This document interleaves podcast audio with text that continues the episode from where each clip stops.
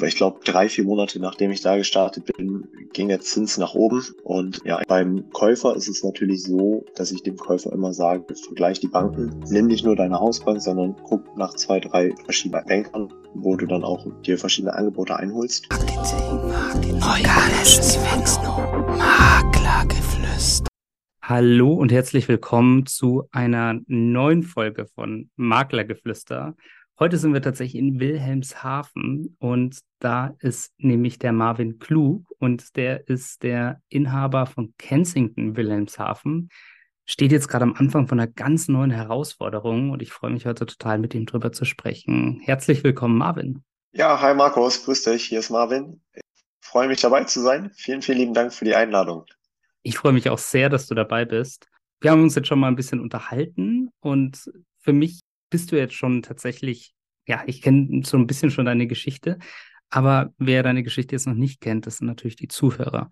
Und deswegen würde ich dich einfach mal bitten, erzähl mal kurz, wo kommst du her und was machst du in Wilhelmshaven? Ja, ich bin Marvin Klug, 25 Jahre alt, jetzt selbstständig seit anderthalb Jahren als Immobilienmakler, bin Quereinsteiger so gesehen gewesen, bin damals nebenberuflich über einen Franchise angefangen, habe dann in der Zwischenzeit die, ein eigenes Immobilienbüro in einer, einer Bürogemeinschaft aufgebaut. Dort gab es dann einfach ein paar interne Differenzen, die jetzt keine großartige Rolle mehr spielen, ja, wo, die mich dann am Ende des Tages dazu gebracht haben, einen neuen Schritt zu wagen. Und ja, der neue Schritt hat am 1.6. begonnen und das ist, wie du schon in der Einleitung gesagt hattest, die Lizenz für Kensington in Wilhelmshaven und Friesland. Genau, und jetzt erinnert sich vielleicht der ein oder andere von den Zuhörern zurück, wenn man so am Anfang steht, wenn man eine neue Herausforderung hat, vielleicht plötzlich auch sein eigenes Ding machen kann.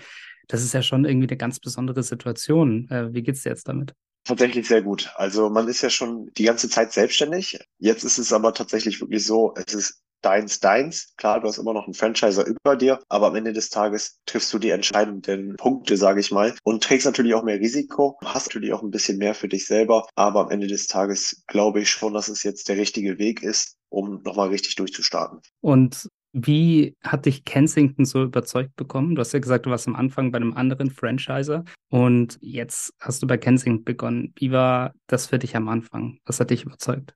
Tatsächlich die Nähe. Also Kensington hat ja den Hauptsitz in Bremen für den deutschen Standort und ja, ich habe es mir dann da tatsächlich persönlich einmal direkt im Head Office angeguckt. Wir haben dann mehrere Termine. Ich glaube, es waren drei oder vier, davon einer, nee, zwei im Head Office, einer im Showroom in Bremen, einer im Showroom in Oldenburg. Und am Ende des Tages beziehungsweise Kensington macht das so, die laden halt einmal dann zu sich ins Head Office ein und da lernt man dann wirklich einmal alle Abteilungsleiter sowie die obersten Geschäftsführer kennen. Und da habe ich dann einfach gemerkt, von der Chemie passt es sehr gut, man hat die gleichen Ambitionen und man verfolgt alle oder alle verfolgen das gleiche Ziel und es war ein sehr, sehr bodenständiges Miteinander und nicht von oben herab und man hat wirklich sehr, sehr lösungsorientiert gearbeitet. Cool. Also dann war es quasi so diese menschliche Nähe, dass man ganz gut zusammenkommt, dass da eine gewisse Lösungsorientierung da ist, dass Kensington so einen gewissen Anspruch an sich hat. Ja, jetzt ist es aber natürlich so, dass man nicht auf die Welt kommt, umfällt und dann ist man Makler. Wie war denn bei dir so dein Weg? Wo hast du angefangen? Was war so dein erster Berührungspunkt mit der Immobilienbranche? Der war tatsächlich in der achten Klasse. Da habe ich ein Schulpraktikum. Drei Wochen ging es damals bei einem Immobilienmakler beziehungsweise gleichzeitig auch Hausverwalter gemacht. Und da konnte ich dann ganz, ganz viel reinschauen, viele Besichtigungen mitgemacht, Mietverträge geschrieben, viel unterwegs gewesen, natürlich auch. Wollte dann ursprünglich auch die Ausbildung als Immobilienkaufmann dann in der Richtung ja machen. Da gab es aber nur eine Stelle bei uns hier in Wilhelmshaven und die rucki weg. Ja, und daraufhin habe ich dann die Ausbildung zum Automobilkaufmann bei einem BMW-Vertragspartner gemacht und bin dann am Ende des Tages über das Franchise-System Quereinstieg in die Immobilienbranche gestartet, wo ich dann erstmal reingeschnuppert habe. Ist es wirklich so, wie ich es mir vorgestellt habe? Und ja. Sehr schön. Und jetzt bist du tatsächlich hier schon mit deiner Erfahrung, hast jetzt so dieses erste große Projekt. Wenn man jetzt so als junger Makler startet und sich das alles anschaut, hat man da irgendwie jemanden, an dem man sich orientiert? Oder wie ist es bei dir? Jein, also ich sag mal, in diesem Franchise-System ist es halt wirklich gut, dass du ein großes Netzwerk schon hast, wo du auch mal die anderen Partner ansprichst. Ähm, gerade bei Kenzie hilft und unterstützt man sich, wahrscheinlich bei Scheißern genauso. Mhm. Also die näheren Standorte hier in der Region, die sind auf jeden Fall sehr, sehr vernetzt. Das heißt, ich fahre sehr gerne zu dem nach Oldenburg. Letztes Mal war er hier, dann war ich in Bremen bei denen der Showroom und dann haben wir uns wieder ausgetauscht. Dann habe ich einen Franchise-Betreuer, der mich coacht, sage ich jetzt einfach mal. Und das sind schon sehr, sehr viele Mehrwerte, die ich da auf jeden Fall genieße. An sich jetzt ein klares oder eine klare Person, wo ich sage oder wo ich daran aufsehe, habe ich so nicht. Ich habe während Corona sehr, sehr viel gelesen von Bodo Schäfer, der mich dann am Ende des Tages auch sehr inspiriert hat in dieses ich sag mal, Unternehmertum zu, zu wachsen und reinzuschnuppern. Aber jetzt so spezifisch aus der Immobilienbranche nein nicht. Man sagt ja, mittlerweile haben ja die meisten Leute auch eher Leitbilder und keine Vorbilder. Und ich meine, da klingt es ja schon so, als hättest du da schon ganz schön viele Leute, an denen du dich orientieren kannst. Ich glaube, das ist ja wahrscheinlich auch so ein kleines Vorbild, ne? Franchise-System, dass man hier wirklich auch in einer Familie ankommt, an einem Ort, wo man sich, wo man jetzt quasi nicht ganz alleine ist. Viele, die sich selbstständig machen und die sagen, okay, ich werde jetzt von heute auf morgen selbstständiger Immobilienmakler, da kann ich mir schon vorstellen, dass es irgendwie eine gewisse Orientierungslosigkeit, die man dann vielleicht auch am Anfang hat, wenn man noch nicht so wirklich weiß, wie mache ich das jetzt, wie gehe ich das ein oder andere an. Und ja, also zumindest ich stelle es mir so vor, dass man im Franchise-System da zumindest gewisse Leitlinien hat, oder? Nachdem man sich da richten kann. Ja, also ich sehe es genauso. Ich habe nach diesen internen Differenzen bei dem freiständigen Maklerbüro habe ich die ganze Zeit überlegt, wie startest du jetzt nochmal neu? Gehst du nochmal in ein Franchise-System oder startest du nochmal von vorne komplett neu? Baust dir eine Personenmarke auf? Klar, beides hat seine Vor- und Nachteile. Aber nachdem ich zweimal, sag ich mal, mehr oder weniger gefallen bin, hatte ich dann auch einfach keine Kraft mehr, um nochmal wieder von vorne zu starten. Bei so einer Personenmarke, da steckt natürlich nochmal viel, viel mehr her, hinter als bei einem First-Team. Da hast du ein etabliertes Brand, da hast du diverse rechtliche Vorlagen, beziehungsweise die ganzen Maklerverträge, das ganze Widerrufsrecht und so weiter und so fort, Software, Portale und so weiter und so fort. Also da hast du schon einen gewissen Mehrwert, weil in der Regel haben die natürlich auch nochmal ganz, ganz andere Konditionen, als wenn du als eigener, als eigene Personenmarke nochmal startest. Mhm, und ich, ich finde auch das Spannende, ich meine, ich habe ja auch schon hier in meiner Zeit beim Maklergeflüster ja schon mit einigen Menschen auch gesprochen. Viele waren auch mal bei einem Franchise-System und jeder, der das eigentlich gemacht hat, hat gesagt, ich bereue es auf gar keinen Fall, weil ich da auch so meine ersten großen Schritte gemacht, weil ich da auch viel gelernt habe, weil man hier auch einfach so diese Möglichkeit hat, für eine Orientierung zu sorgen. Viele sind ja auch noch dabei und total glücklich. Und ich denke, das schadet ja auf gar keinen Fall. Sehe ich genau. genauso. Also der Start in, über ein Franchise-System ist spitze. Klar, man hat ein bisschen weniger Prozente, wenn du, sag ich mal, nur der Lizenznehmer von dem Broker bist, dann gibst du natürlich ein bisschen mehr Prozente ab hast irgendwo natürlich auch nochmal weniger Risiko, weil du keine Grundkosten hast. Wenn du jetzt, sag ich mal, aber komplett alleine startest, dann musst du halt bewusst sein, du zahlst für Immowelt, du zahlst für eBay Kleinanzeigen, du zahlst für Immowelt, ImmoScout. Ähm, das sind natürlich ordentlich Kosten, die darf man definitiv nicht unterschätzen. Genauso wie die Software. Und dann kommen ja noch ganz, ganz viele andere Sachen dazu, die man erst gar nicht so auf dem Schirm hat. Aber du brauchst eine Website, dann brauchst du jemanden, der sich drum kümmert dann musst du Flyer erstellen, dann musst du hier was machen, dann musst du da was machen. Also es ist auch sehr, sehr, sehr, sehr viel Marketing, was dahinter steckt. Und das ist am Ende des Tages vom Kostenpunkt natürlich sehr hoch, was ich am Anfang im Franchise-System gar nicht so gedacht oder erwartet hätte. Wäre ich niemals von ausgegangen, dass man so einen hohen Kostenapparat hat. Jetzt im Nachhinein kann ich aber verstehen, warum man so gewisse Prozesse abgibt. Aber klar, als Personenmarke hast du am Ende des Tages immer ein bisschen mehr in der Tasche als als Franchiser. Genau, aber dafür ist wahrscheinlich auch der Anfang deutlich, deutlich komplexer und deutlich anstrengender. Jetzt bist du ja an einem Ort, an dem du auch zu Hause bist. Ja, also das Wilhelmshaven, da bist du aufgewachsen, das kennst du schon von Kindesbeinen an. Wie ist es? Wie unterscheiden sich die Menschen in Wilhelmshaven vielleicht auch von anderen Leuten? Was sind so besondere Bedürfnisse? Da bist du ja absoluter Experte. Du warst ja auch schon in anderen Städten unterwegs und hast auch da deine Erfahrung gemacht. Wie würdest du den typischen Wilhelmshavener beschreiben als Kunden? Oh, schwierige Frage. Hm. Wilhelmshaven hat tatsächlich ein eher älteres Publikum, muss man fairerweise sagen. Wir leben hier sehr, sehr viel vom Tourismus. Gerade was die Käuferschicht trifft, kommt natürlich sehr viel aus dem typischen Nordrhein-Wandalen, muss man hier einfach sagen. Das sind dann einfach Leute, die, die aus gesundheitlichen Gründen hierher kommen und sich dann hier am Ende des Tages wirklich wohlfühlen und alt werden, die wahrscheinlich in einfach seit Kindheitstagen hier ihren Urlaub gemacht haben und dann auch sagen, okay, hier möchte ich alt werden und eventuell auch versterben. Und äh, aber hier hast du halt einfach eine gute Luft. Du hast gleiche Luftklima, sag ich mal, wie auf den ostfriesischen Inseln, wohnst aber deutlich noch oder ja, wohnst deutlich noch günstiger als auf den Inseln. Ja. Ist dann so eine Ferienimmobilie auch Thema bei dir? Regelmäßig, ja, auf jeden Fall. Also gerade in so einigen Regionen, wie wir sie haben, zum Beispiel im Wangerland oder Dornumersiel oder Messmersiel, Carolinsiel, ich sag mal, diese ganzen Sielorte, da ist es immer wieder ein Thema. Muss man aber auch vorher immer eben beim Bauamt anfragen, ob überhaupt eine Ferienwohnung akzeptiert wird. Zweitwohnsitz, klar, ist was anderes, aber wenn es jemand wirklich rein als Objektvermietung nutzen möchte, da brauchst du natürlich die Nutzungsänderung, was teilweise auch nicht mehr so gerne gesehen wird hier, weil die dann auch wieder ein bisschen mehr für die Einheimischen tun wollen. Ja, das stimmt. Ist, ist Airbnb da auch ein großes Thema, über das da viel diskutiert wird? Ja, also ich nutze Airbnb tatsächlich selber für eine Wohnung, wo ich die diese dann drüber vermiete. Definitiv ein Thema. Also kommt auch immer wieder mehr. Gerade heute war ich erst wieder in einer jungen Wirtschaftsrunde hier in Wilhelmshaven. Da war das Thema auch Tourismus und der Tourismus, der boomt hier einfach, kommt immer mehr und ich glaube auch Urlaub in Deutschland wird einfach immer und immer attraktiver. Und gerade jetzt mit den ganzen Kosten, die Flüge sind ja, nun mal wieder teurer geworden. Allgemein der Auslandsurlaub ist teuer geworden. Und ich denke, früher oder später wird der Urlaub in Deutschland dann wieder mehr, mehr sein, auf jeden Fall. Absolut. So eine Sache, die wir uns natürlich, denke ich mal, auch alle wünschen, ist, dass der Immobilienmarkt auch mal wieder so ein bisschen mehr zur Ruhe kommt. Vermute mal, das wirst du auch miterlebt haben. Du beginnst jetzt, du bist auch hier in Wilhelmshaven, am Anfang bist du in eine Phase reingestartet, wo man wahrscheinlich sagt, boah, das ist jetzt hier nicht die einfachste Phase, die der Immobilienmarkt je hatte. Jetzt auch im Deutschen Immobilientag wird da natürlich sehr, sehr viel drüber gesprochen. Der Markt verändert sich so ein bisschen, man muss sich neu ausrichten, man muss neu denken. Wie siehst du denn so die Herausforderungen und wie merkst du das dann vielleicht auch bei euch? Ja, die Herausforderung fing eigentlich mit der Selbstständigkeit bei dem ersten Franchiser an. Weil ich glaube, drei, vier Monate nachdem ich da gestartet bin, ging der Zins nach oben. Und ja, eigentlich bin ich in dieser Zeit komplett gestartet.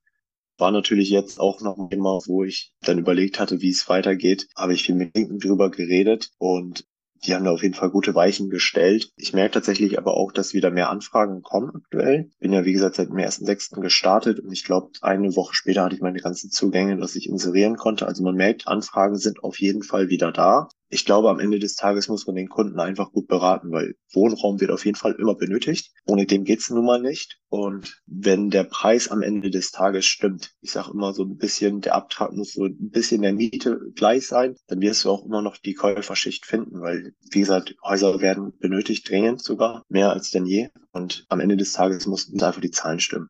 Dafür ist natürlich die Beratung umso wichtiger, dass wirklich jeder sich auch am Ende des Tages die Immobilie leisten kann. Voll. Und ich glaube, der spannende Punkt ist ja auch immer in solchen Zeiten, das haben wir während Corona gemerkt, dass irgendwie auch im März 2020 so bis zum ja, Halbjahr da auch so die Transaktionen ein bisschen stillgestanden sind. Die Menschen waren unter Schock und, und waren so ein bisschen, oh Gott, was passiert denn jetzt mit dem Markt? Natürlich ist das, was jetzt auch aktuell ist, ja sicherlich jetzt auch nicht das, äh, die dienlichste Situation und das ist eine große Herausforderung für alle. Ich kann mir tatsächlich auch vorstellen, dass es vielleicht einfach so eine Akzeptanzphase ist, in der die Menschen sich annähern und dann wird es wahrscheinlich auch wieder so ein bisschen mehr hochgehen. Es ist ja meistens so, wenn erstmal die Politik und das ganze Mediale hochschreit, dann geht der Mensch erstmal zehn Schritte zurück und wartet erstmal ab und so langsam pendelt es dann ja ein und dann, ah, okay, wir können ja doch nochmal gucken und ne, wir sprechen doch nochmal mit der Bank, was können wir uns leisten? Und dann merkt man, okay, es ist ja gar nicht so viel Unterschied. Vielleicht muss man noch mal ein bisschen nachfahren bei der einen oder anderen Immobilie und dann wird es am Ende des Tages auch passen. Und ich glaube, die Leute werden gerade wirklich wieder in die richtige Richtung geleitet. Cool. Und ich bin mir ganz sicher, da hast du sicherlich auch die richtigen Ansatzpunkte, um mit den Menschen auch in so ja, herausfordernden Situationen, wenn sie vielleicht auch so ein bisschen verunsichert sind, richtig umzugehen. Hast du da so eine Strategie, wie du am besten so mit den Käufern, mit den Verkäufern umgehst? Also den Verkäufern ist es erstmal ganz wichtig, dass du eine wirklich gute und faire Einwertung machst, dass du dem auch ganz klar offenlegst und, und erzählst, warum er nicht mehr Summe X wie vorher kriegt, sondern dass mal jetzt ein, ein Wandel ist. Ich vergleiche das immer so ein bisschen mit Bitcoin. Jeder hätte gerne damals oder wäre damals eingestiegen, wo er bei, keine Ahnung, Euro war und hätte dann natürlich verkauft, wo er bei 30.000 war. Ist natürlich nicht der Fall. Und ich sag mal, wenn man wirklich verkaufen muss und nicht wegen des Geldes verkauft, dann sollte man sollte man sich am Ende des Tages auf die ehrliche Einwertung einlassen. Beim Käufer ist es natürlich so, dass ich dem Käufer immer sage, vergleich die Banken, nimm nicht nur deine Hausbank, sondern guck nach zwei, drei verschiedenen Bankern, wo du dann auch dir verschiedene Angebote einholst. Ich arbeite selber auch sehr eng mit einem Finanzberater zusammen, wo ich auch immer gerne den Kontakt vermittle. Mit dem mache ich meine Finanzierung selber auch. Das heißt, den kann ich wirklich mit ruhigem Gewissen weiterempfehlen. Und ja, als Käufer ist es definitiv wichtig, einfach zu vergleichen und zu gucken. Genau, also so eine, so eine Ehrlichkeit und auch tatsächlich so ein Netzwerk wahrscheinlich, mit dem man richtig umgehen kann. Auch vielleicht so eine Vermittlung, was halt auch über den Kernmaklerberuf hinausgeht. Ist das auch so ein Thema, mit dem du dich auch vielleicht abhebst von anderen? Definitiv. Also ich arbeite zum einen ganz, ganz eng mit einem Generalunternehmen zusammen, was Sanierung von A bis Z, sage ich mal, abdeckt und auch ganz, ganz eng mit dem Finanzexperten zusammen, der dann natürlich auch weitermachen kann, was Versicherungen und so weiter und so fort betrifft. Jetzt, jetzt hast du ja auch dadurch gerade, dass du wahrscheinlich auch so frisch bist in dem Markt, trotzdem schon ein bisschen was gesehen hast, einen ganz frischen Blick darauf. Und ich glaube, da hat jeder so ein bisschen eine andere Meinung. Das frage ich auch so ganz gerne. Was denkst du denn, wo sind denn jetzt im Moment so die größten Herausforderungen, wenn man als Makler arbeitet? Wo, wo tun sich der ein oder andere schwer, jetzt abgesehen vielleicht von dem aktuellen Immobiliengeschehen, von dem aktuellen Markt? Was sind so die größten Herausforderungen? Was hindert vielleicht auch die Leute, dass sie ihr Potenzial richtig entfalten? Glaube, das größte Problem als Makler ist wirklich immer die Objektakquise tatsächlich. Und gerade in der jetzigen Zeit kommt dazu noch einfach die Einwertung. Man muss natürlich dreimal genau hingucken, wie wertest du ein. Ich mache es mittlerweile wirklich so, dass ich mit Finanzexperten spreche und mir immer noch ein ähm, Finanzierungsbeispiel mitgeben lasse, womit ich am Ende des Tages auch zum Kunden gehe und dem auch dann zeige, okay, bei dem Objektwert bezahlt der Käufer in der Regel so eine X. Da kommt es immer ein bisschen aufs Eigenkapital an, aber dann hat man immer so ein grobes Beispiel und da richte ich mich so ein bisschen nach der Masse und natürlich ein bisschen nach der Zielgruppe für das Objekt. Das war es dann theoretisch auch Jetzt frage ich natürlich auch nochmal nach, weil das ist total spannend. Wir haben ganz häufig so diese Diskussion und das erlebe ich so häufig im Moment, dass man darüber spricht, haben wir jetzt einen Käufermarkt oder einen Verkäufermarkt. Vor einem Jahr hatte ich Maximilian Wolf ja auch im Podcast, äh, war auch eine ganz coole Folge, weil ich glaube, es ist schon ein bisschen länger her. Und da hat er gesagt, wir sind jetzt mittlerweile in einem Käufermarkt, das ist kein Verkäufermarkt mehr. Ganz viele, und das erlebe ich auch noch, sagen, es ist die Objektakquise ist für mich die größte Herausforderung. Wie siehst du es im Moment? Ist die Objektakquise so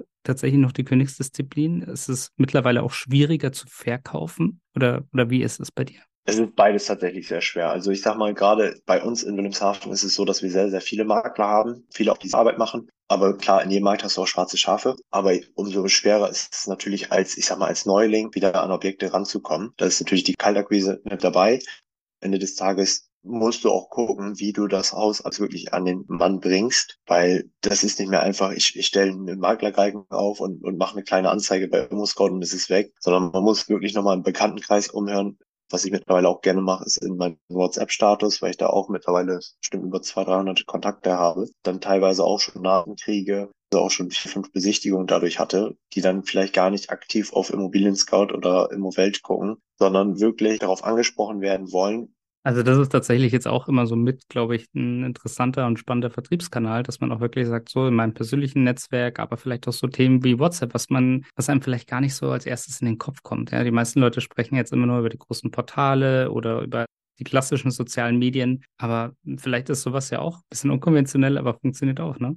Also ich war tatsächlich erstaunt. Ich hatte nämlich ein, so, so ein kleines, süßes Haus in, in Wangerland, war das drin oder ist es immer noch drin? Das hatte ich nämlich bei WhatsApp drinne und ja, ich war da drei Stunden gefühlt nicht so richtig am, am Handy und weil ich beim Sport war und dann bin ich wiedergekommen und dann hatte ich da auf einmal zehn Nachrichten und viele, die einfach nur geschrieben haben, sehr, sehr schönes Haus, aber teilweise wollten sie dann halt auch das Exposé haben. Ich meine, da sind zwei Besichtigungen sogar bei rumgekommen. Es war kein Käufer, aber es war vor der offiziellen Vermarktung war es immer WhatsApp-Status. Und mittlerweile baue ich das dann bei einer Besichtigung auch so auf, wenn der Kunde nicht sich für dieses Haus entschieden hat, dass ich immer sage, hey, speicher bitte meine Nummer beim WhatsApp ein. Dann bist du immer einer der ersten, der benachrichtigt wird und der es meinem Status dann sieht. Und ja, ich bin mal gespannt, wie es da weitergeht. Aber ich denke mal, sowas wird dann auch irgendwann in Richtung Off-Market irgendwo gehen. Halbwegs ja. Off-Market. Also für den einen oder anderen vielleicht auch klasse, wenn man sich deine Telefonnummer sichert und deine WhatsApp, deinen WhatsApp-Kontakt sichert, immer wieder reinzuschauen. Ne? Kann man gerne machen, auf jeden Fall. Cool. Jetzt erkenne das immer wieder, so die Immobilienbranche und vor allem das Maklerdasein. Da erlebt man wahnsinnig viele Dinge. Man erlebt Menschen, die vielleicht eine Immobilie verkaufen müssen. Man erlebt auf der anderen Seite natürlich auch Menschen, die sich vielleicht ihre erste Immobilie kaufen. Das sind ja auch immer sehr, sehr emotionale Erlebnisse für den einen oder anderen, wenn man da so diesen Notartermin hat und dann hat man plötzlich so seine erste eigene Immobilie. Hast du da irgendwas im Kopf, was für dich so besonders bewegend war? Ja, das war tatsächlich eine Familie, eine junge Familie, sehr, sehr sympathisch. Die hatten Kapitalanlage hier in Wilhelmshaven, kam von ja ein bisschen weiter weg, nicht so weit weg, die dann das Objekt am Ende des Tages verkauft haben, weil die kleine Tochter, ich meine, sie war acht oder zehn, einen Hirntumor hatte und die einfach mit dem Geld noch ganz, ganz viele Reisen ermöglichen. Also denen ging es finanziell gut beide sehr gut aufgestellt von den Berufen her und so weiter und so fort. Aber das ist dann tatsächlich so, dass die für die Kleinen noch so viel wie möglich machen wollten und dann einfach mit dem Geld natürlich so viel wie möglich reisen, Urlaube, so viele, möglich, viele Möglichkeiten, so, so viele Aktivitäten, wie es nur geht, zu machen. Und das war tatsächlich ein Ersttermin, wo mir fast Tränen gekommen sind, ja. Weißt du, wie es dann weiterging, zufällig? Also die Gesundheitsgeschichte, weil das ist ja schon Wahnsinn. So dieser Gehirntumor, gab es da keinen Ausweg mehr für das Kind? Also ob der am Ende des Tages wirklich komplett operiert werden kann, muss ich leider passen. Wir haben die auch erst, ich sag mal, erst im Februar beurkundet, also es ist noch nicht so lange her. Wir schreiben ab und zu nochmal per WhatsApp, telefonieren ab und zu nochmal und ich sehe immer regelmäßig deren Status, dass die auch wirklich viel unterwegs sind und das finde ich auch immer schön freut mich dann auch einfach zu sehen, wie die als Familie zu viert dann einfach unterwegs sind. Das sind immer super tolle Neuigkeiten und das freut einen dann auch sehr. Und da drücke ich auf jeden Fall ganz, ganz doll die Daumen, dass da alles gut geht am Ende des Tages. Ja, aber das sind natürlich so Geschichten, die das Leben schreibt und ich finde es ehrlich gesagt so eine ganz schöne Vorstellung, dass man sagt, okay, die letzte Zeit oder, oder generell die Zeit wollen wir jetzt möglichst gut nutzen, schöne Erlebnisse sammeln, ist vielleicht für Familie auch immer super, dass man, man sagt ja meistens, lebt ein Tag so, als wäre es dein letzter und vielleicht sind es auch so genau diese Erlebnisse, die man vielleicht hat, um das Leben auch in einer ganz anderen Perspektive zu sehen, ne? Richtig, sehe ich genauso. Also am Ende des Tages ist natürlich Geld nur Mittel zum Zweck und die Gesundheit ist natürlich das Wichtigste. Absolut. Wie siehst du denn, wie geht's aus deiner Sicht weiter? Die EZB hat jetzt den Leitzins wieder erhöht, aber hast du das Gefühl, dass sich der Immobilienmarkt jetzt wieder so ein bisschen beruhigt? Oder wie glaubst du, wird's wird's in der nächsten Zeit weitergehen? Da ist ja nicht nur die EZB, sondern auch noch ein bisschen die Politik so ein bisschen in Mitspracherecht, sage ich jetzt einfach mal. Da müssen wir jetzt so ein bisschen abwarten, was die Politik am Ende des Tages wirklich entscheidet. Irgendwie ist mal Hü, mal Hot und man weiß nicht so richtig, in welche Richtung es geht. Das merkt man natürlich dann auch bei Besichtigungen, wo dann immer die Fragen kommen, ja, brauchen wir denn jetzt eine Wärmepumpe oder wie soll es denn weitergehen? Man steht da ja auch nur und sagt, hm, man weiß es nicht. Und ähm, ja, am Ende des Tages muss man dann natürlich schauen, wie es da wirklich weitergeht. Also Faden verloren. Sind das Erfahrungen, die du im Moment äh, häufig machst mit der Wärmepumpe, dass viele Leute danach fragen? Teils, teils. Also man merkt immer wieder, dass, dass mal die Frage kommt, wie am Ende des Tages renoviert werden muss, weil wir gerade auch hier in Wilhelmshaven sehr viele Altbauten haben. Da ist natürlich, ja, umso wichtiger zu wissen, wie es am Ende des Tages weitergeht. Beschäftigt die Leute dann auch wahnsinnig, oder? Im Moment, wie diese ganze Energiewende ist, muss ich noch sanieren? Ist das auch eine Immobilie, die ich vielleicht jetzt schon kaufe, die schon saniert ist oder, oder eher noch nicht? Und speziell bei Altbauten wird das eine Riesenrolle spielen, oder? Im Moment. Ja, richtig. Und da bin ich auch mal gespannt, wie es jetzt weitergeht weil man da einfach keine, keinen richtigen Weg oder keinen richtigen Leitfaden von der Politik bekommt. Und das wäre schön, wenn die sich so langsam mal in, in diese Richtung äußern. Das ist für uns Makler dann am Ende des Tages, glaube ich, auch wirklich leichter, um einfach dann nochmal so einen kleinen Mehrwert zu bieten. Selbst wenn man mit einem Energieberater spricht, da kommt ja auch gerade, der weiß es ja auch noch nicht. Ja, aber ist ja im Moment nicht so spannend in der Immobilienbranche. Ne? Ist ja gut, wenn da noch ein paar Fragen offen bleiben. Das ist so. ja, klasse, Marvin. Dann Vielen, vielen Dank, dass du heute zu Gast warst. Das letzte Wort überlasse ich gerne dir. Das letzte Wort.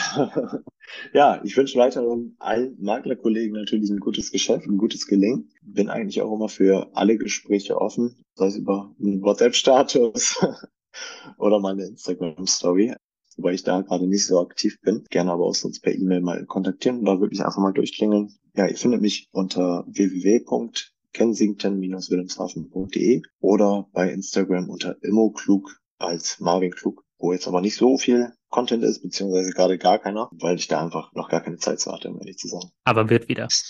Auf jeden Fall. Das auf jeden Fall. Schön, genau. Also was natürlich die Hörer gar nicht wissen, wir haben heute zum zweiten Mal aufgenommen, weil wir da auch so das, die eine oder andere technische Herausforderung hatten. Also vielen, vielen Dank, Marvin, dass du dir da auch nochmal die Zeit genommen hast. Ich finde, das ist eine sehr, sehr schöne, sehr runde Folge geworden. Ich finde es immer total erfrischend, wenn wir tatsächlich mal so einen ganz neuen Blick auch bekommen. Und ja, das hast du uns heute natürlich gegeben. Also vielen Dank auch nochmal, dass du dabei bist. Ja, ich danke dir. Das, das weiß ich sehr zu schätzen. Verfolgt deinen Podcast ja auch schon länger und mir auch sehr, sehr viel Spaß gemacht. Danke ja. dafür nochmal. Schön. Und wenn dir die Folge jetzt natürlich gefallen hat, dann freuen wir uns natürlich ein Abo auf dem jeweiligen oder auf der jeweiligen Podcast-Plattform und über eine gute Bewertung. Bis zur nächsten Folge. Ciao. Maklergeflüster ist ein Podcast von McRundris. Wenn ihr jetzt also sagt, euch hat der Podcast gefallen und ihr wollt den weiterhin unterstützen, dann könnt ihr das zum einen natürlich mit einem kostenlosen Abo tun.